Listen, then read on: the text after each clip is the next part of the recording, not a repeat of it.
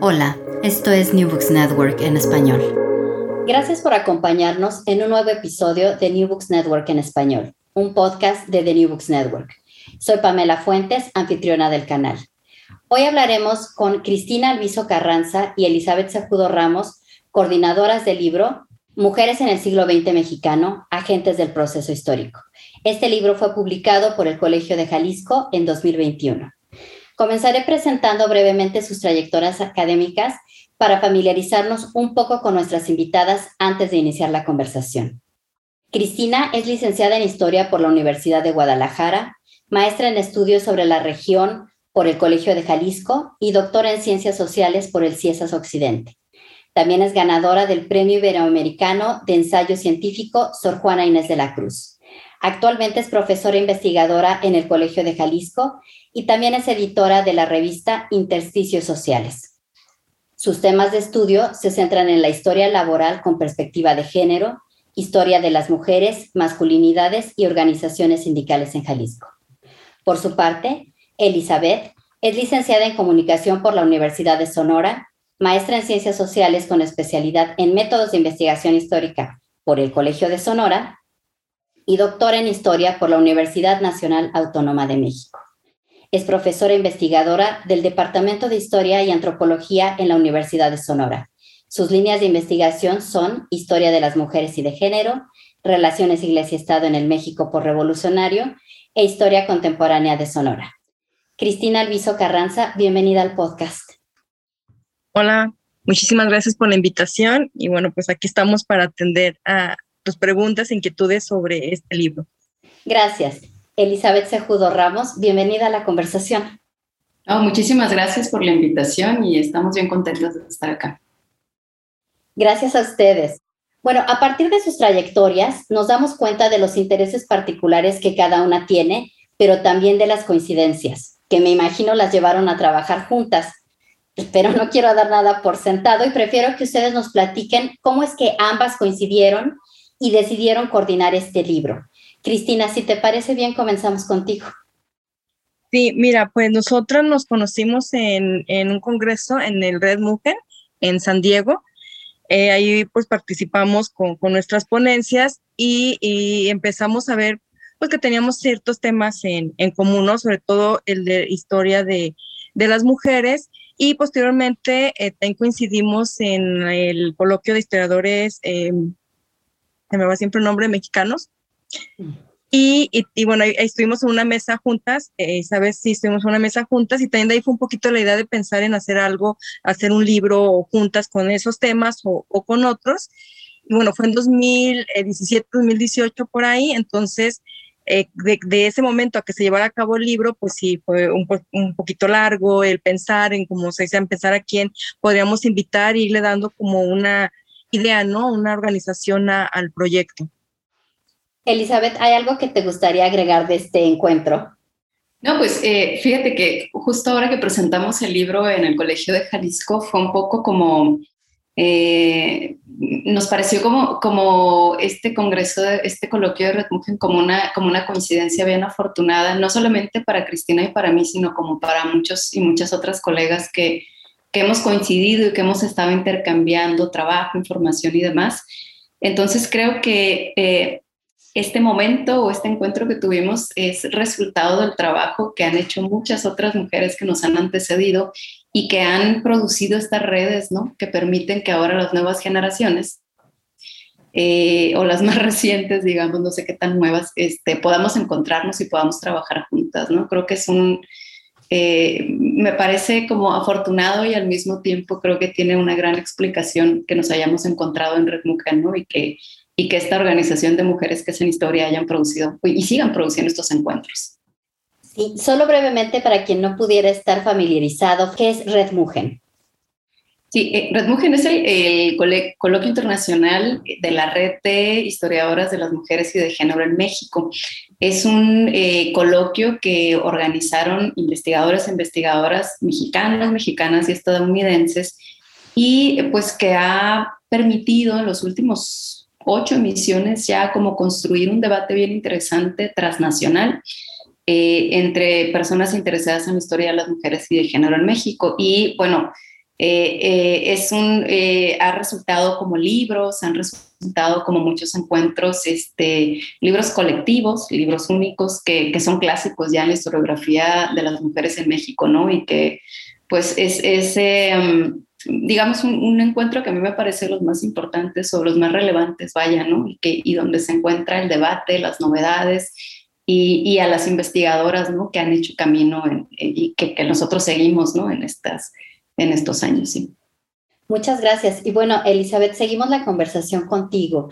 Le comento a la audiencia, el libro contiene siete capítulos escritos por siete especialistas, incluidas nuestras invitadas, y abarcan una amplia variedad de temas pero nos puedes comentar cómo se dio el proceso de selección de estos temas y las autoras que se incluyeron. Sí, bueno, desde el momento en el que Cris y yo este, decidimos como que sí le íbamos a entrar a la idea de hacer un libro colectivo, que fue idea de Cristina, ¿no? Quien, quien me, me echa un mensaje un día y me dice, oye, se me ocurre que podamos, que podamos hacer este proyecto. Yo en ese momento acababa de terminar justo con la organización de, un, de, la, de la séptima, si mal no recuerdo, emisión de Red Mujer acá en Hermosillo, Sonora. Entonces andaba como con toda la efervescencia y dijimos, sí, vamos, ¿no? Hay que hacerlo. Y la lógica que teníamos era hacer algo eh, en el siglo XX, que es lo que ambas trabajamos y con lo, con lo que tenemos mayor familiaridad. Y queríamos hacer algo que tomara en cuenta otros espacios, ¿no? Que desbordara la narrativa del centro del país, digamos, y que pudiéramos recoger experiencias de diferentes espacios desde diferentes eh, perspectivas también, ¿no? O sea, de, gente que trabajaba como las mujeres eh, desde la categoría de género, pero eh, como desde visiones distintas, ¿no? Con especialidades diferentes. Y fue ahí donde empezamos como a, pensar a quién podríamos invitar. Evidentemente también queríamos que fueran investigadoras emergentes que estaban terminando o que estaban haciendo su tesis doctoral, lo cual nos iba a permitir eh, como la posibilidad de eh, asomarnos a investigaciones nuevas, ¿no? Y pues fue producto también de las redes que hemos construido hasta el momento en los años que tenemos trabajando. muchas de las, de las autoras que están y que participaron en el libro son además colegas, son además amigas que, con las que hemos estado como tejiendo eh, vínculos, eventos y demás. Entonces, pues eh, Margarita Vázquez Montaño, Milagros Cruz Guerrero, este, Vera Larisa García Núñez, Heidi Anneli Zúñiga y Marcela López Arellano, pues son, cumplen, digamos, con estas características que nos habíamos planteado, ¿no? Una, que estuvieran desarrollando una investigación en ese momento, que fueran investigadoras emergentes y que además abordaran problemas de espacios distintos, ¿no? Porque eso es algo que tanto Cris como yo, que ella está sentada en Guadalajara, yo estoy sentada en Sonora, teníamos muy claro, ¿no? Que queríamos desbordarnos y queríamos, al menos, eh, sabemos que no lo cubrimos todo, ni cronológica ni espacialmente, pero al menos ofrecer algunos botones de muestra de estas experiencias locales que, que yo creo que urgen, ¿no? Para, este, para hacer más heterogénea esta historia, esta historiografía de las mujeres en México. Claro, y quiero aprovechar este paréntesis justo porque la mencionaste y para hacer este pequeño comercial. Hay un episodio del libro sobre Anita Brenner de Marcela López Arellano. Les invito a quienes nos escuchen a escuchar, ese episodio también, perdón la redundancia. Y bueno, Cristina, quiero aprovechar este momento en el que Elizabeth ya le dio crédito o nos dio lista de las otras colaboradoras para hablar un poco de los temas. Ellas nos hablan de la experiencia de la Revolución Mexicana en la revista The Border, de Josefina Velázquez de León, maestra de cocina, empresaria, escritora y editora, de la participación política de mujeres de derecha, de religiosas y educación de vida, así como de Elvira López Aparicio, mujer conocida en los ámbitos literarios y educativos de Aguascalientes. De entre todos estos temas, tú como coordinadora nos puedes explicar cómo organizaron la estructura del libro y cuáles son los vasos comunicantes entre estas fascinantes historias.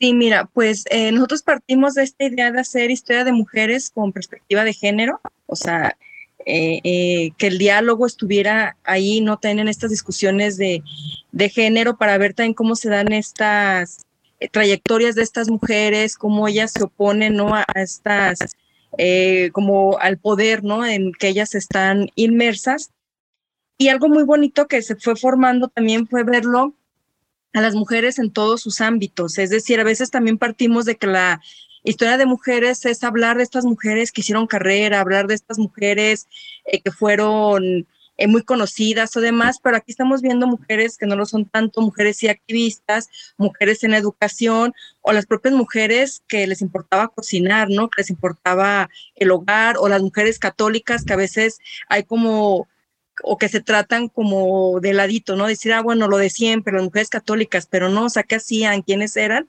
Y bueno, ellas también estaban haciendo su, su lucha, ¿no? Estaban haciendo sus movimientos, pues, para desarrollarse.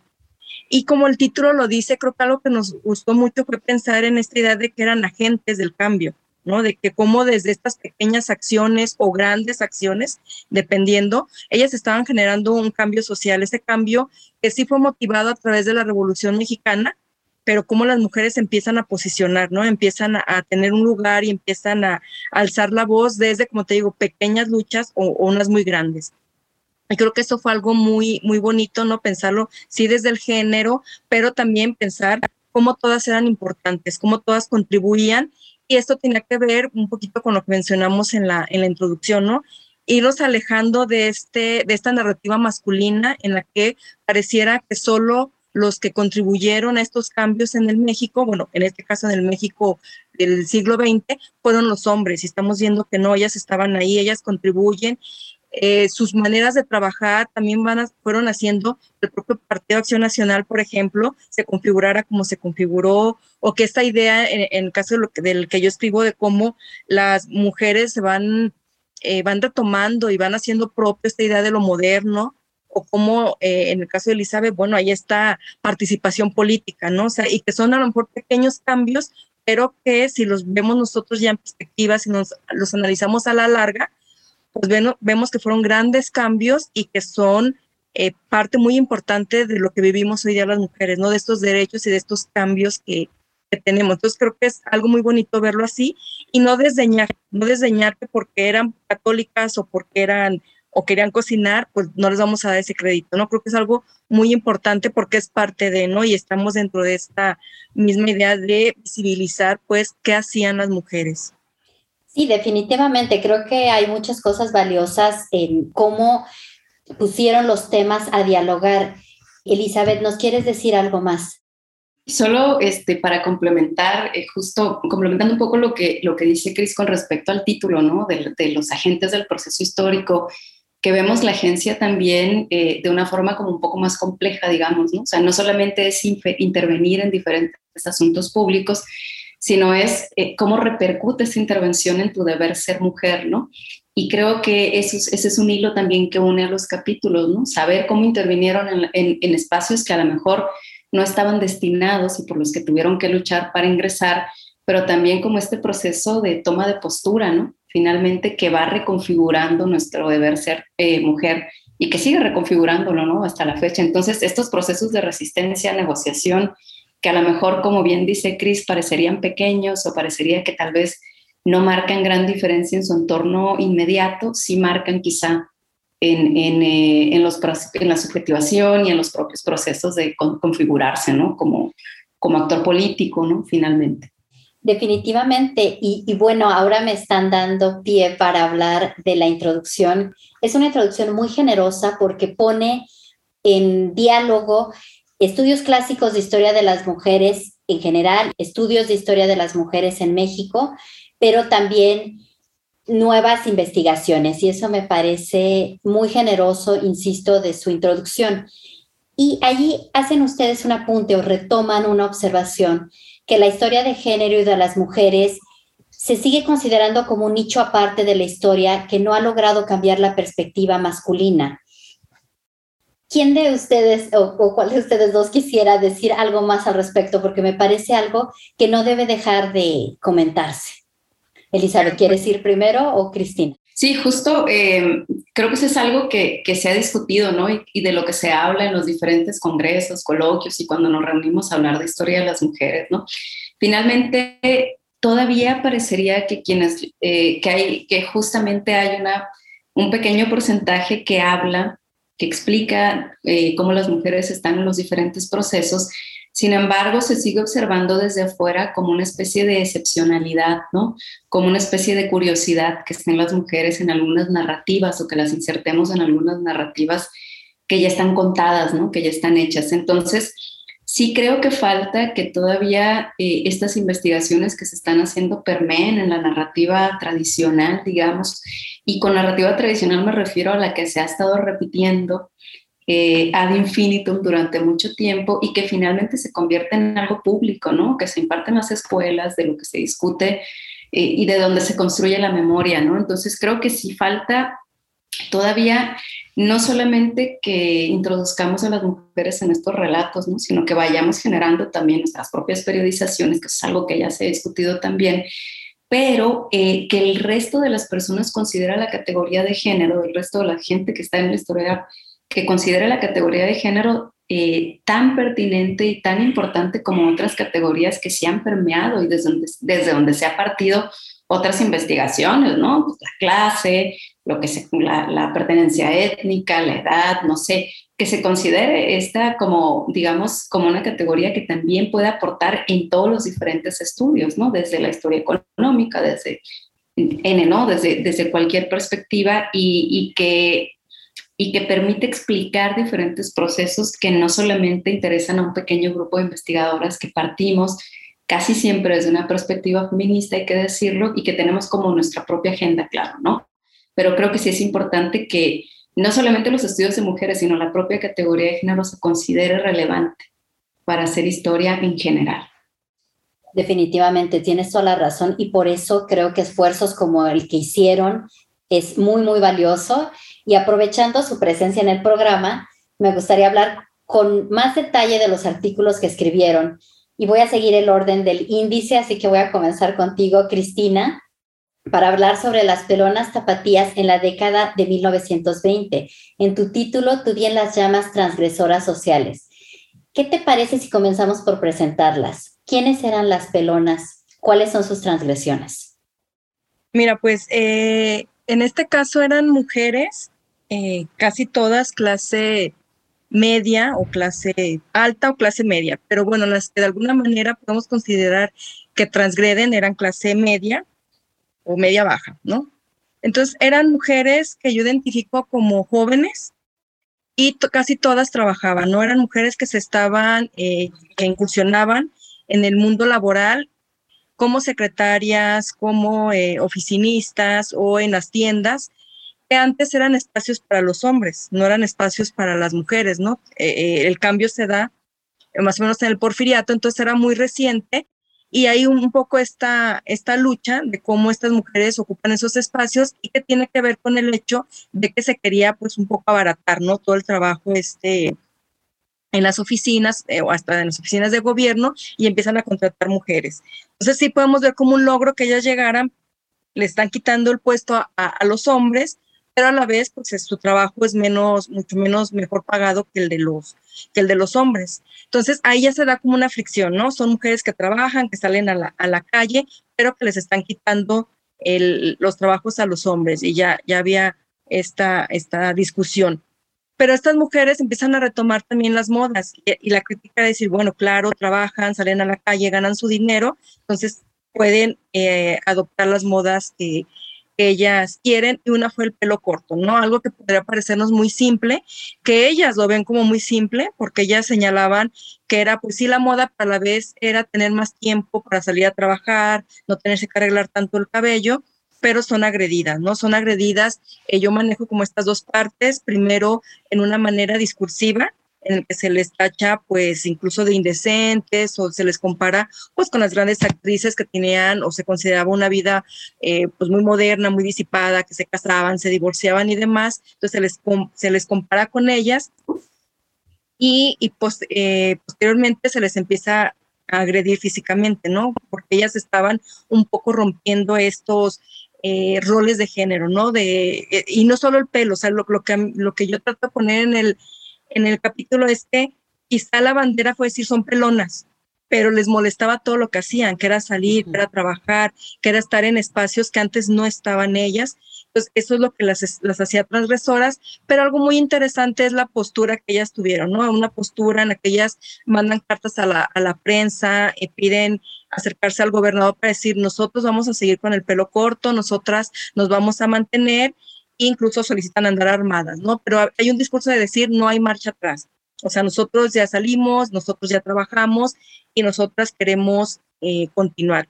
El, pues sí, la, definitivamente las agresiones eh, que sobresalen son las verbales, la misma prensa, el cómo las, las tacha, la prensa católica les llama marimachos, pero eh, hay solo un caso, o, o, yo localicé solo un caso de una que es agredida físicamente, la persiguen saliendo del trabajo, por ahí ando localizando, parece que trabajaba en oficinas de, de educación por la zona, donde la, donde la, la, atacan, la persiguen cinco hombres y la rapan.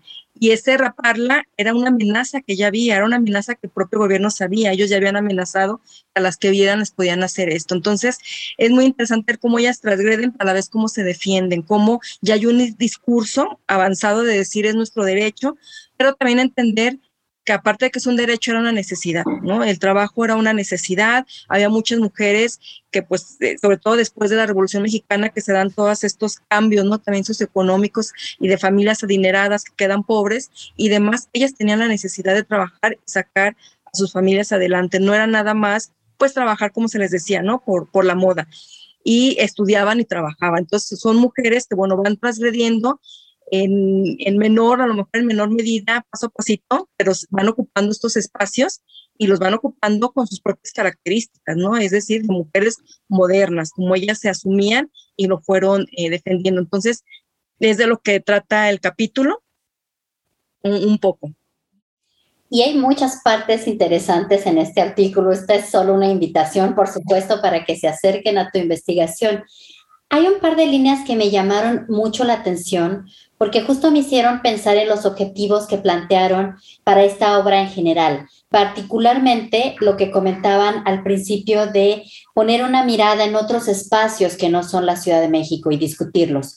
Nos comentas en el artículo que en algunos análisis históricos contemporáneos se ha mencionado, y estoy parafraseando, que no hay registro de las flappers fuera de la Ciudad de México.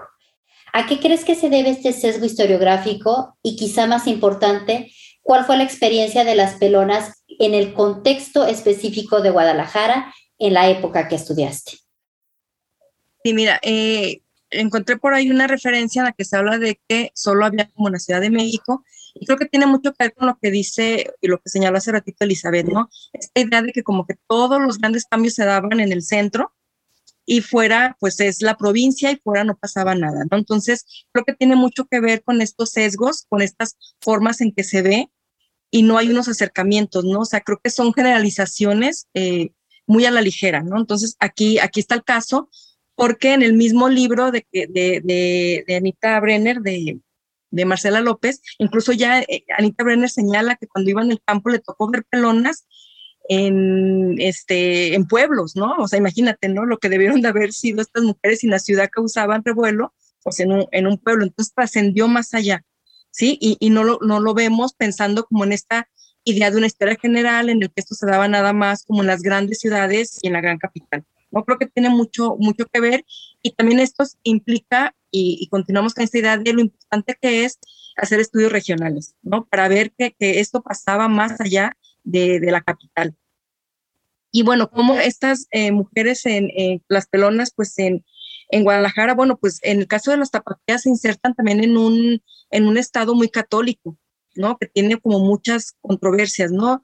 Es, eh, Jalisco es muy católico, es, pues, a los dos años más o menos de que yo hago este estudio, se desata el movimiento cristero, siendo este Jalisco uno de los lugares donde más más pegó, donde fue, hubo más batallas y demás.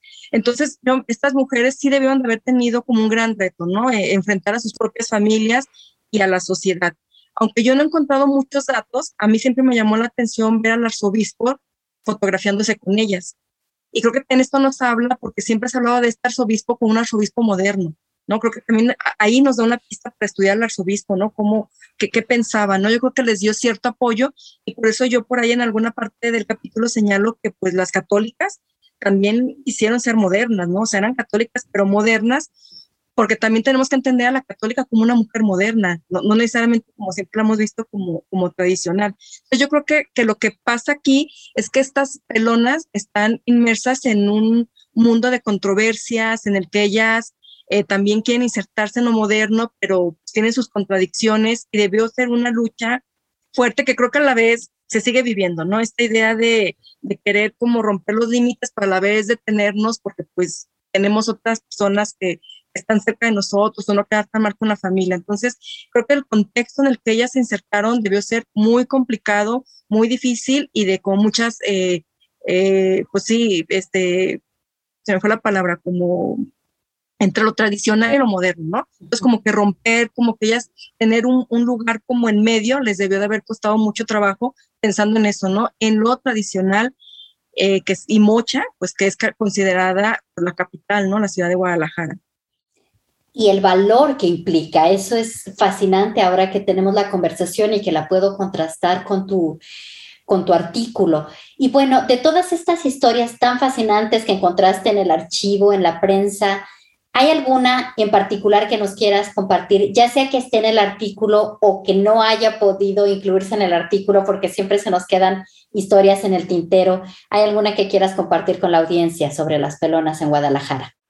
Mira, a mí me llamó mucho el caso de, de una mujer que era eh, de, lo, de la familia Matute Remus, que era la hija, bueno, una de las hijas de ese matrimonio, de que, bueno, habían sido como muy adinerados, luego se quedaron un poco pobres y la hija tiene que entrar a la Escuela Comercial e Industrial de Guadalajara, de señoritas, que es justamente donde empiezan a salir todas estas eh, oficinistas. Ella estudia ahí, pero la mamá dice, bueno, la mandamos ahí, porque aparte la mamá no era tan católica, pero también porque no tenían dinero, ¿no? Y esta mujer trabaja, se va incluso a la Ciudad de México, luego se va a Estados Unidos a estudiar inglés y regresa y la llaman para trabajar en una aerolínea en la Ciudad de México, pero siempre había como esta idea de trabajar mientras te casas, ¿no?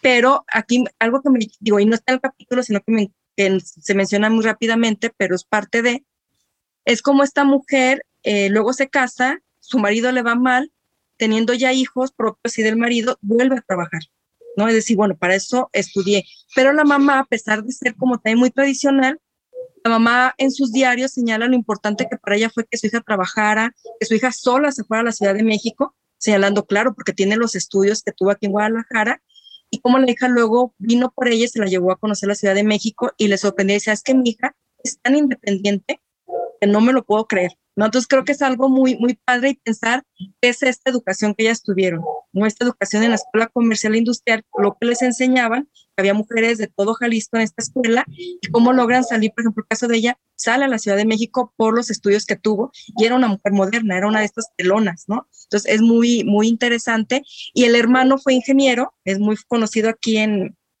en la ciudad de Guadalajara, pero la hermana no o sea, la hermana es así como, bueno, estudió, trabajó mientras se casó, luego cuando no hubo dinero, pero hasta ahí, ¿no? No es estudiada la, la hermana, entonces, eh, bueno, creo que todavía hay mucho de, de, escribir sobre este tipo de mujeres, ¿no? Que, que, que forman parte de esa época. Sí, qué importante traer todas estas voces para que, como ustedes comentaban al principio, tener una historia completa de todos estos procesos políticos, culturales, sociales. Y hablando de procesos políticos, Elizabeth, Hablemos ahora de tu capítulo titulado El sufragio femenino en México, tres episodios en la historia de Sonora, 1925-1955. Me gustaría comenzar con la historia de Emelida Carrillo, la joven profesora originaria de Nogales y su relación con la historia del sufragio en Sonora. Por favor, ¿nos puedes contar más? Claro, claro, con mucho gusto. Este, bueno, Emelida Carrillo ya es una especie de leyenda entre un mito fundacional, casi casi, de, entre quienes hacemos historia de las mujeres en Sonora. Por primera vez apareció su referencia en un libro que se hizo sobre una historia panorámica del Congreso del Estado, porque eh, les cuento que la profesora Emelida Carrillo en 1925 le escribe una carta al Congreso del Estado de Sonora solicitando que en las próximas eh, discusiones pues se hable del sufragio femenino, eh, haciendo referencia justo a los congresos feministas en Yucatán, a las propias modificaciones y las posibilidades de ampliación de ciudadanía que hay en Yucatán y a su formación en Estados Unidos. ¿no? Eh, es una, eh, muchas eh, mujeres de clase media alta sonorenses se iban a hacer el high school de Estados Unidos, regresaban acá a trabajar como profesoras y tenían como estas ideas más avanzadas, ¿no? Digamos, entonces Emélida junto con un grupo de profesoras, algunas de ellas parientes, pues se unen y buscan, ¿no? Como más, mayores oportunidades para las mujeres y escribe una carta sentidísima, ¿no? De la cual yo solo retomo un parrafito en, el, en el capítulo, pero dice eso, ¿no? ¿Qué esperan, no? ¿Por qué las mujeres somos menos que los ebrios? ¿Por qué las mujeres valemos menos que los hombres?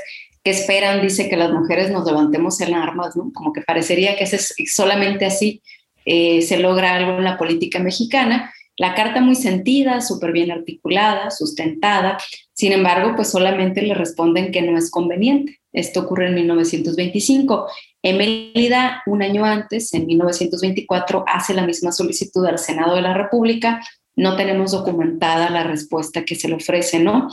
Eh, y bueno, yo lo que explico un poco en el capítulo es, eh, trato de, de, explicarme, ¿no? De dónde viene esta vehemencia con la que habla. Por supuesto, una parte es esta formación que tiene en Estados Unidos, pero también se explica con la efervescencia política que había desde la década de los 20 y sobre todo la participación de las profesoras en ese momento, ¿no? Hay que decirlo, Emélida tiene también una parte oscura, como todos los personajes, y es que ella formaba parte del Comité Femenino Antichino en Sonora, ¿no? Como se sabe, hubo una campaña importante para desterrar eh, a la comunidad china, había eh, una xenofobia, una xenofobia tremenda en el Estado en la década de los 20 y 30, y ella era ah, muy activa políticamente hablando en esta causa, ¿no? En esta causa, en, el, en la campaña contra el alcohol, en las campañas de alfabetización, en todas las campañas que emanaban de la administración estatal y de este estado postrevolucionario que estaba apenas construyendo los cimientos, ¿no? Entonces, hay como muchas explicaciones alrededor, sin embargo, y aunque las mujeres estaban activas políticamente, no podían estar completamente en la arena política, ¿no? Y por ello, pues no se les tomó en cuenta su solicitud. Y es hasta 30 años después, donde cierro el capítulo, eh, que finalmente pues se cumple, ¿no? El, el sueño de Melida Carrillo. Ya traes la frontera a la conversación y justamente es un contexto que me parece muy importante.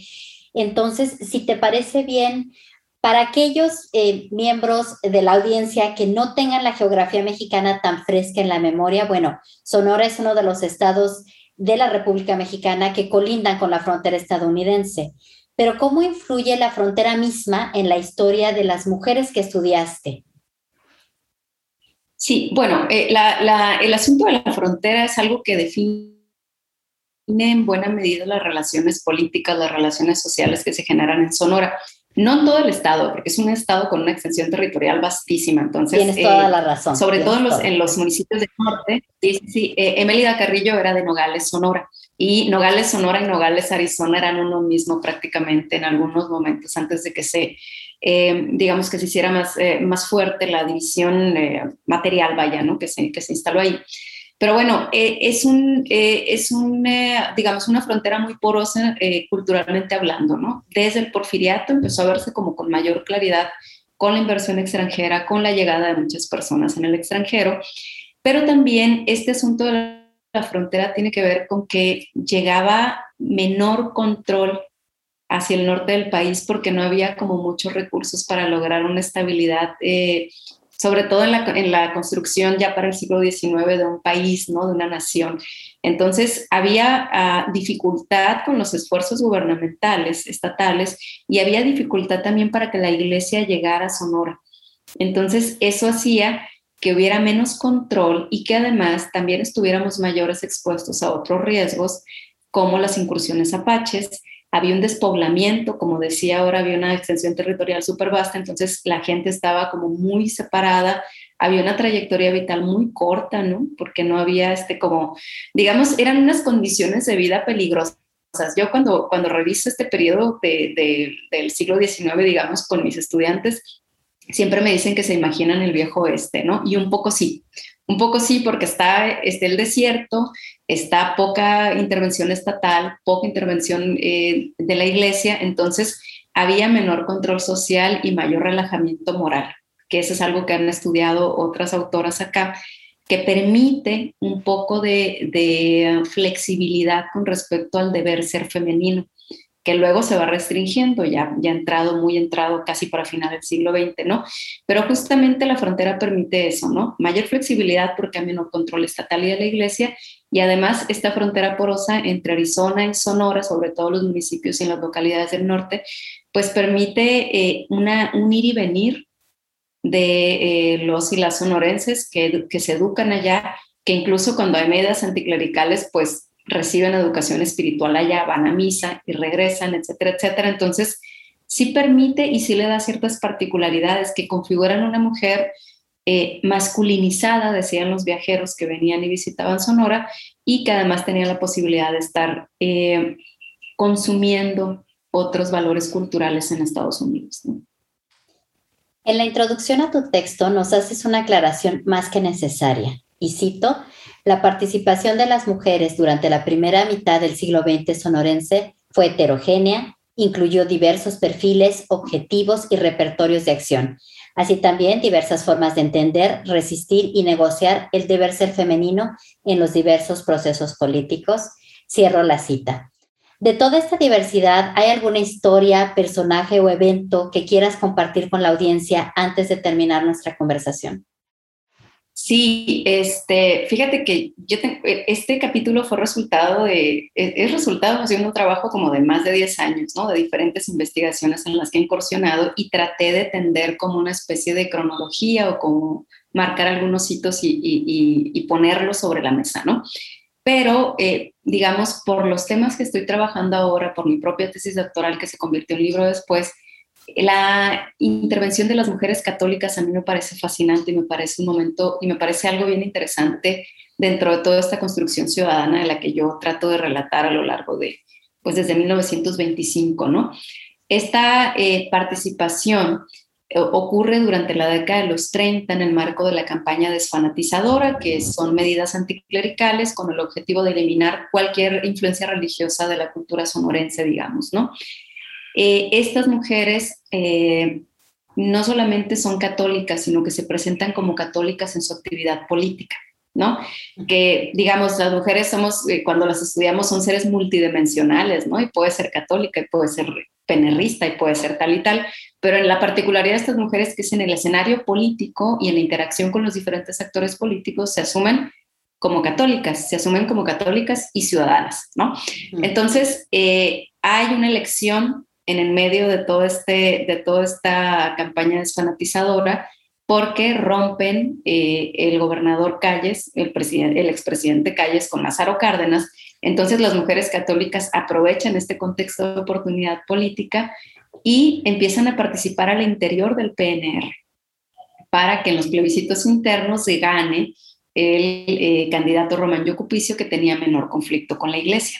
A mí me parece bien interesante porque eh, yo encontré un relato de alguna marcha, hace muchos años, de alguna marcha de mujeres que justamente, y haciendo alusión al capítulo de Cris, cuando empezaron, salieron a marchar, les gritaban marimachos, ¿no? Eran mujeres que estaban haciendo cosas de hombres, entonces ya no se veían como mujeres.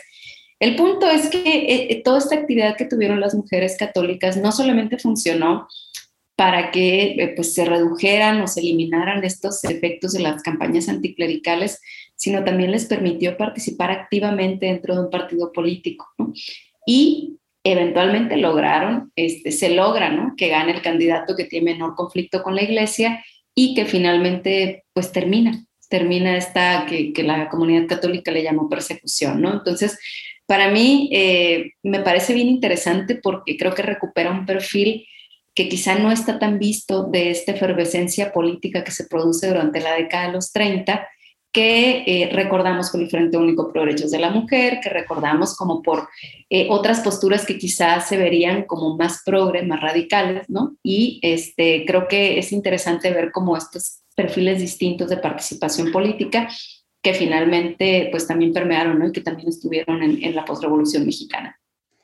Bueno, sin duda quedan muchas historias por escribir, por seguir eh, trabajando y dialogando, pero les quiero agradecer mucho por compartir su tiempo con nosotros, por haber compilado este libro. Sé que es un esfuerzo mayúsculo publicar y compilar un libro, entonces quiero agradecerles a ustedes y a las autoras también eh, de los otros cinco capítulos por este esfuerzo.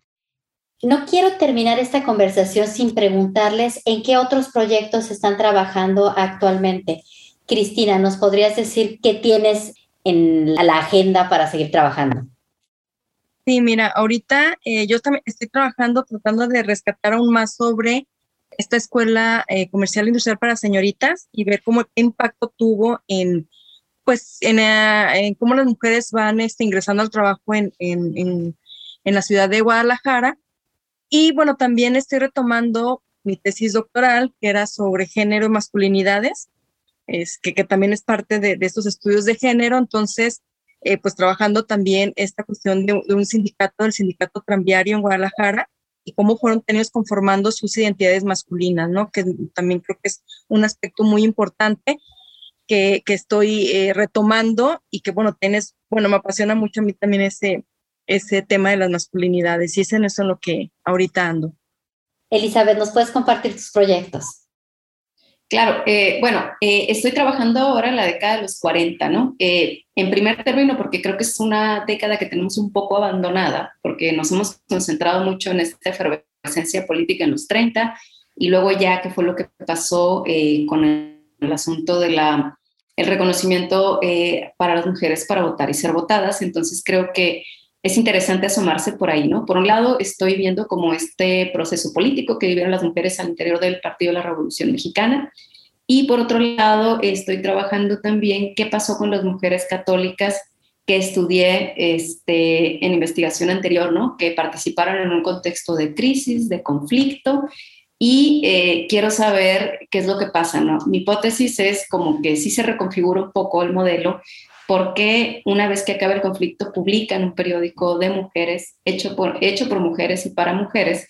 Este, sin embargo, yo eh, calculo que hay un paso de la acción política a la caridad, ¿no? Hay un entendimiento nuevo de la acción católica y eso es lo que estoy explorando ahora a través de la prensa católica, ¿no? Ver este, cómo cambia el discurso, cómo cambia el deber ser y cómo se retrae, ¿no? Finalmente, aunque estén en, en la esfera pública, cómo va cambiando, ¿no? Esta noción de ser católica después de la crisis y el conflicto.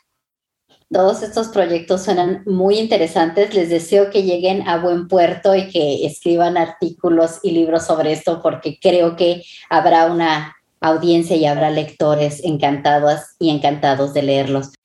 Muchas gracias por estar en este episodio. Disfrute mucho nuestra conversación. Muchas gracias. Igualmente, muchísimas gracias. Y gracias a quienes nos sintonizaron por escuchar esta conversación para New Books Network en español sobre mujeres en el siglo XX mexicano, agentes del proceso histórico. Yo soy Pamela Fuentes, hasta la próxima. Gracias por escuchar New Books Network en español.